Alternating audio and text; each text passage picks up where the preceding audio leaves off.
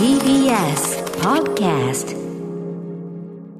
はい、ということで月曜日です。熊崎さんよろしくお願いします。歌丸さん、今週もよろしくお願いします。5月ね、最初の、あの、まだまだね、グレゴールデンウィーク真っ最中。はいあ、でも今日だけ仕事っていう人もちょいちょいいるんですね今日は祝日じゃありませんのではい。お仕事の方お疲れ様でございます。ということで今日はですね、8時台からカルチャー先生ということで、カルチャー先生ウィークということで、はいえー各界の専門家に、えーまあ基本的なこと、まああるいは突っ込んだことを含めて、えー改めてですね、お花の質問してみよう、そして答えていただこうじゃないかというカルチャー先生ウィーク、本日第1回目、えー今年の第1回目はプロ野球先生ということで、今日8時からですね、はい。えーライターの中溝康隆さん、プロ野球志望遊戯こと中溝康隆さんをお招きして、えー伺っていく、非常に多くのですね、質問が集まっているんですけど。いただ、いていてありがたいはい。そんな中ですね、はい。私もついさっき打ち合わせしてて一つ思いついたんですよ。で、これはもう中溝さんとか別に聞くまでもないことかと思い、辞書で調べたりすればわかるかなと思ったんだけど、本当の意味で辞書は答えてくれなかったという件があるので、うんぜひこれはまずはですね、えースポーツ実況アナウンサーとしても大活躍中、TBS アナウンサー、熊崎和人さんにまずはぶつけてみたいんですけど、どんとこい。野球のピッチャーとキャッチャーのコンビのことを、はい。えーバッテリーと言いますね。バッテリーって言いますね。バッテリー。はい。まあ、あのー字面だけ取ればバッテリー、つまりその電池、あのね、蓄電池のバッテリー、はいはいバッテリー。バッテリー、バッテリー、まあちょっとその日本語で使う場合は、このイントネーションの違いで、まあなんとなくその用法というかな、そうですね。あの TPO の違い出してますけども、あのーなんでバッテリー？あー確かに若いバッテリーとか普通に言いますし、うん、バッテリーエラーだとかっていうことも言いますし、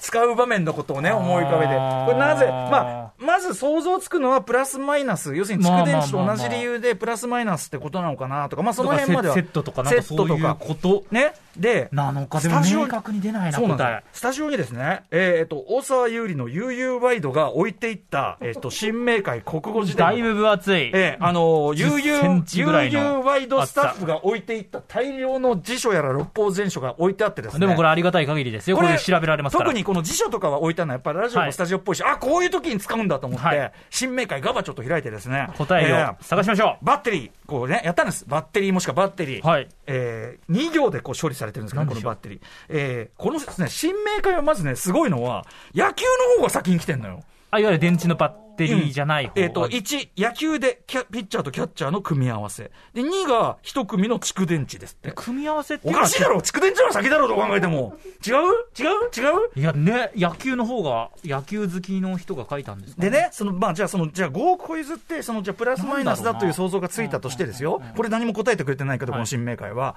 それは知ってるってことですよね。なんで野球だけに使うの？まあ、セットとか、なんか、あ、ごめんなさい。コンペアとかさ。ペアとかって言いますよね、コンビ。コンビとかペアとか言っても、まあ、ダブル、スとかのことを何々ペアとか言うでしょ。でも、バッテリーとは言わないですよね。何々バッテリーはない。うん。で、一つ考えられるのは、私それで、だから、まずはその、あの、抽象概念で癖がついてまして、はい調べ、あの、し本当のことを調べる前に自分で推論を立ててみるというあれで、はいはい一つあり得るとしたら、まあ、えっと、野球、要するにあの、ベースボール由来、要するにアメリカのメジャーリーグ由来で、メジャーリーグのなんか言い回しがあって、バッテリーっていう、そこから来たで。そこから来て、そうそう、だからそのなんかこう、ちょっとこう、向こう、野球、向こうの野球スラングっていうか、うんそういう言い回しがそのまま直輸入されたから、野球のみに使うというのは推論としてあり得るなというふうに思ったんですけど、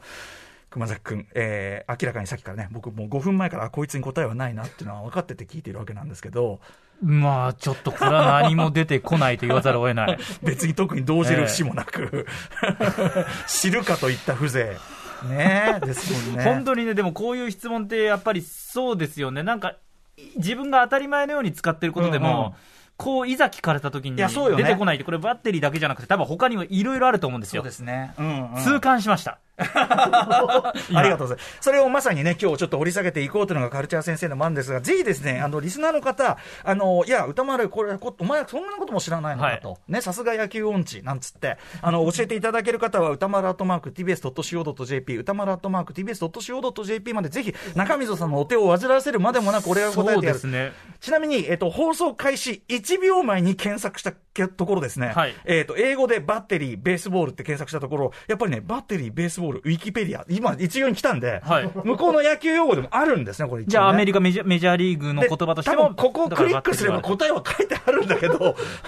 僕はリスナーの皆さん、期待です。そこ以外にもなんかこういろいろ、こういう、まあこういう説もありますよみたいな、なんでもいいのでね、うん、ぜひ、バッテラから来ていますみたいなね。そんな、どそれは目から鱗だ。どう考えてもヨタ話だろうというようなね。フェイクニュースであろうというようなこともね、含まれるかもしれません。ぜひ皆さんのお知恵をお借りしたいと思います。歌丸アットマーク tbs.co.jp まで、えー、まあ8時台もちろんね、カルチャー先生への質問もまだまだ受け付けておりますということで、始めてみましょうか。アフターシックスジャンクション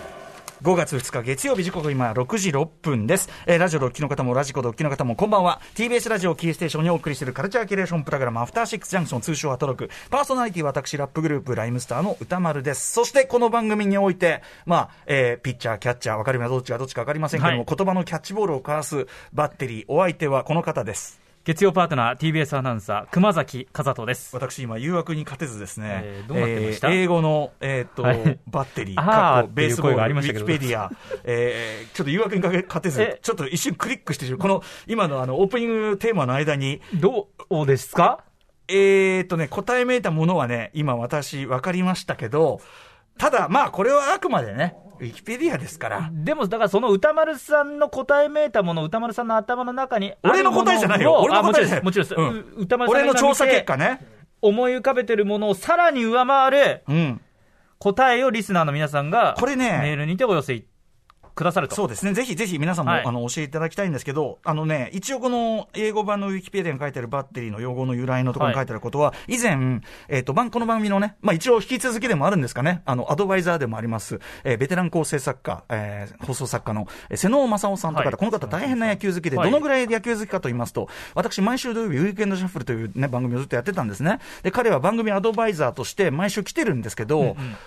番組の間、そこの28スタジオ、通称28スタジオの前のその廊下のテレビでずっと野球を見てるという、本当に不届きなじじいで、あの、あーっつって、あの、ね、瀬野ちんさんも老後をこうやって野球見て過ごして、なんつって言ってたんですけどその瀬能さんがですね、はい。あの、野球、なんだっけ、とにかく、あの、なんだ、スタッフによる、あの、企画会議プレゼンみたいな、僕ら大好きな、またね、うんはいお互いそのはい企画を出してみ、みたいな、えーみたいなやつで、野球特集みたいな、違ったっけ？なんかと、それでとにかく、あの、瀬能さんがやっぱり野球のその歴史みたいなことを説明していただいたときに、これが、あ、面白くて、アメリカのその南北戦争、うんうん。それが、のメタファーになる。戦争のメタファーなんだ、あれは。ほうほうほうほうほう。で、まさにこの、えっと、ウィキペディアのバッテリーに書いてあるのはですね、そんなことが書いてあります。1860年代にヘンリー・チャドウィック、読んじゃってますね。によって最初に造語され、えー、あ、だからね、アメリカ南北戦争で使用されていた大砲台に触発されましたですってよ。だから、やっぱりその南北戦争がベースになった何であるというようなことをみたいですね。バッテリーはその流れから来てるんですか？大言葉として砲台、ちょっと待ってね、これ。あのね、ほ砲兵用バッテリー、あ、そうそう、あのね、そうそうそうそう、えっ、とね、ね。って言うんですって、これね、なんて言えばいいの？この言語をちゃんと読まないといけない。あ、あのね、えー、ほ砲台の、はいあれをバッテリー、あ、なんかメールがき、あ、違いますね。あ、来てるかな、これ。あ、さすが、集合値。早速？うん。リスナーからの集合値。いい、いい、はい、ちょいちょいちょいちょい。もういい、いいから、いいから、ちょい早速早速？はいなんですって、えー、シーサイドスクワットさん。ありがとうございます。えー、歌さん、熊さん、こんばんは。こんばんはバッテリーの語源を調べてみました。もともとラテン語の、えっ、とね、バ、バ、なんていうの？バッテュイ、なんていうの？なんていうのこれ？ラテン語。B-A-T-T-U-E-R で、えー、撃つ、放つという意味があり、えーそれが転じて大砲を放つ砲台をバッテリーと呼ぶようになって、ピッチャー陣のことを砲台に例えてバッテリーと呼ぶようになって、さらに星を含めバッテリーと呼ぶようになっていたシーサイドスクワット、これだよありがとう歌丸さんの今の話からかなり繋がりましたね。いやそういうことです、そういうことでです。そうそう。俺が今、ぐじぐじぐじぐじ言ったけど、まさに、あの、このシーサイドスクワットさんのこの言い方でいいと思う。で、それが南北戦争の時に使われてた砲台があって、で、野球そのものが南北戦争時代に、その、敵陣を突破するという、はいはいそれのメタファーとして、あの、出来上がっていったものだというのがあって、ということなんですよ。なので、あの、まさに、その、砲台というのがベースになってはいる。はいはい。だからもう野球のみのものだというのは、そこから来てるんですね。オーケーなるほどね。あれ、そういう戦争的なところがあって、まあ、確かに日本語の漢字でうん文体にしてみると、なんか結構、あこんな言葉みたいなの多いですもんね。そうそう紛死とか。だから、その電池じゃないんですね。だからさ、さっきのさ、新明会はさ、はいそのさ、野球のことを1にする前に、放題のことを書いてほしいよね。確かに。これだからやっぱ新明会の限界といったところですよ、これね。明快ですから。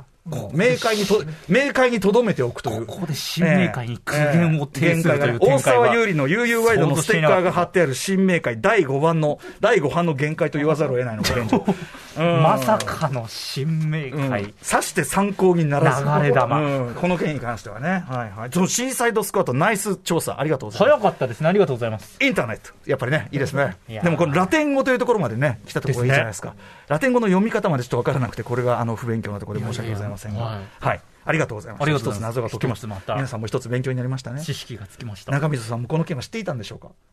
聞いてみましょう。聞いてみましょうはい。ということで、あのー週末ね、熊崎君はちょっとお腹痛くて休んでいそうなんです。ちょちょっとたなんてねちょっと体調が、今はもう全く問題ないんですけれども。よかった大丈夫ですか？はいもうねもう全く問題なうんく。はい。私はですね、土曜日、えっと、大阪にとあるライブに出演しておりました、ライムスターラップグループとして、えー何人出演していたかということ、えっと、メールもいっぱいいただいているので、代表的なところをご紹介させてください。じゃあ、熊崎君お願いします。はい、ラジラジオネームお米さんからいただいています。おととい、 Zepp 大阪ベイサイドで行われたクリーピーナッツのなりわいツアー、ライムスターとのツーマンライブ見に行きました。2年前の延期から中止を経て、やっと実現したこのライブ、ヘッズとしてもこの日をずっと心待ちにしておりました。終始熱くなったりグッときたりとバイブス湧き上がる最高のライブでしたがその中でもライムスターはクリーピーナッツの2人が大好きな曲「前略」をライブで初披露からのグレイゾーンの下りはめちゃくちゃ上がりましたこの2曲はクリーピーにも内緒で嘘のセトリセットリストを見せておいて本番でいきなりやるという粋な計らいだったそうでさすがキングオブステージ。と思った次第ありがですとうございます。最後はザ・グレイト・アマチュアリズムのコラボわちゃわちゃしながらもナイスな掛け合いにしびれましたゴールデンウィーク初っ端から最高なライブを見られて幸せでしたありがとうございましたはい、お米さんはじめ、ね、メールいただいた方、そしてあの会場にもしね、これ聞いてる方、いらしていただいた方、本当にありがとうございます。クリーピーナッツ、もうね、人気どんどんどんどん上がっておりますね。えークリーピーナッツのなりわいツアーというのは、いわゆる対バンツアーですね。あのー彼らがチョイスした、まあ、新旧のグループ、えっ、と、例えば札幌では A ビちなみに札幌は松永くんが、あの、コロナ陽性になっちゃってお休みで、はい、マネージャーの森くんが DJ をやったという恐ろしい回だったようですけども、うんでもそれでも、あの、R がすごい体張って頑張ったみたいだし、とかね、えっと、この後豊洲だとあのね、えっと、バッドホップがあったりとか、あとあれですね、えっと、新潟だとヒルクライム、あれですね、松永の先輩に当たるヒルクライムがあったりとか、で、そんな中私どもライムスターは大阪の対バンとしてまあ出たわけです。で、2年越しだったんですね、本当にあの、えー、2年前、要するにコロナ禍が持ち上がっちゃって、あの、延期、中止、延期になりというのを重ねてのこの2年越しのやつで、で、あのーちょっと話しておりますけど、その、 Creepy Nuts が自分たちのまず俺らがライブやって、その後 Creepy がやって、その後、まあちょっと一曲コラボで、あの、 RHYMESTER の The Great Amateurism という、えー、まあ以前から彼らも大好きな曲を一緒にやらせてもらったんですが、その、 Creepy Nuts のライブの中でも言ってたけど、やっぱりこの2年間で Creepy 自身がめちゃくちゃ成長したし、曲も増えたしっていうんで、うんうん。あの、2年たで、2年後でよかったねなんてこと言ってて。あ結果的に、もう本当にそうかもしれないなっていう気もしました。なんか、あのーまあ、とにかく先に言うなら Creepy やっぱりもう、あの、楽屋でずっとライブもね、弟と一緒に見てましたけど、まあ、もうえぐいよね、あの二人はね。うん、あの、ラッパーとしても DJ としてもトップスキルを持った二人が、しかも、それをなんかすごく Creepy の独自なとこって、その、もちろん US の今の先最先端のヒップホップみたいなもののトレンドも100も承知の上で、めちゃめちゃドメスティックな、その Creepy ならではのものに落とし込むっていうか、もう Creepy Nuts 的な音楽像みたいなところはもうはっきり皆さんも浮かぶと思うんだけど、うんうん。あのーだからもう最先端のトレンドとか最先端のテクニックみたいのを、まあ音面でもそのラップ面でも踏まえた上で、めっちゃ独自のところにめちゃくちゃ、なんていうの溶かし込んでるっていうか、うん。うんそれが、なんていうのかな、いよいよちょっと板についてきたというか、で、まあそれがリスナーにも受け入れられてるわけで、なかなかすごいことやってんなっていう、あとまあとにかく、まあスキルの高さみたいな、えぐいな、みたいな、なんなの？みたいな、ステージ上でも言いましたけども、これ、出ました、これ、私の最高の褒め言葉、これ以上努力するとキモいのでやめてください。これが出ましたね。これ最高の褒め言葉なんですけど頑張れよじゃないんですよね。もういいっていうね。正直キモいんで、みたいなね。うこんだけんね多忙の中そうなんですよ。多忙も多忙。だってさ、彼ら、その、あの、松永なんか病み上がりなのに、その前日は荒垣フェスかな？フェスフェス出て、で、この大阪のこれ出て、で、翌日、昨日は、ビバラ、あの、うんなんだ、アビバラ、フェ,、まあ、フェスですよ、あの、はいドラゴンアッシュ主催の。あれなんか出てさ、大丈夫かいってね、若さに任せて仕事しまくっておりますけども。本当ですよね。そうなんですよ。で、そんな中、今、後ろに流れてる前略っていうのは、まあ僕らね、呼ばれて、で、まあ、あの、クリーピーとの共演、前にあの、日比谷の野音で日本語ラップ紹介ライブっていうの出たりとかして、まあ、二度目と言うべきなのかな？なので、あのまあ、前にやってない何かをやろうというんで、ね、まあ、グレーターマチャリズムの共演っていうのは最後に決まってたんですけど、まあ、なんか僕らからのお土産ということで、まあ、以前からですね、彼らがお気に入りの一曲、えーとして挙げているライムスター全略、これ2001年アルバム、噂の真相というのに入ってるんですね。まあ、過去の自分に、青臭い過去の自分に大人になった自分が当てた手紙みたいな。でも俺らからすれば、それもう21年前なので、それを書いてる俺らが青臭いので、俺俺らにとってはもう二重にきついんですよ。歌詞の内容で、お前、お前青いな、ブルーなケツしたなんとかって言ってる、その内容もきつければ、手偉そうに言ってるお前もなっていう。そうかお前が鬼歳なんだよ、みたいな。そっか。みたいな、その、だからその、なんていうのかな、いまだまだ30そこそこぐらいだったし、まあ、ラップのテクニック的にもね、もちろん今がどのぐらいがって言われると心もとないけど、まあ、今から見るとやっぱり、あーちょっと全然甘いな、みたいな感じがするような。感じのするお前らが何を言うとるかって感じで、えー二重にきついのよ。だからもう、その、でね、しかもね、この曲は、なんと2001年の噂の真相のライムスターの、そのライブツアーとか、そういうのも含めて、一回もライブでやったことないの。あ、そうで、いこう、うこ一ともあるん回もやっですね。たことない曲はさすがにライムスターの曲の中でも珍しくって、はいで、別にそれ嫌いなわけじゃないのよ。全然。あの、ダメだと思って、そこまでダメだと思ってるわけじゃないんだけど、なんか入れどこがなくてみたいな。上げ曲でもないし、まったり聴かせる曲でもないし、で、さっき言ったその、今となったら二重苦ですよね。もう、あの、ね。はい。青いケツ、青いケツの二重 みたいな感じで、あの、きっついのもあって、まあ、まあ、当然俺らの中ではわざわざ掘り返す曲なんで、まあ、例えばファンの人気投票だから別に入ってくる曲じゃないのよ。全然。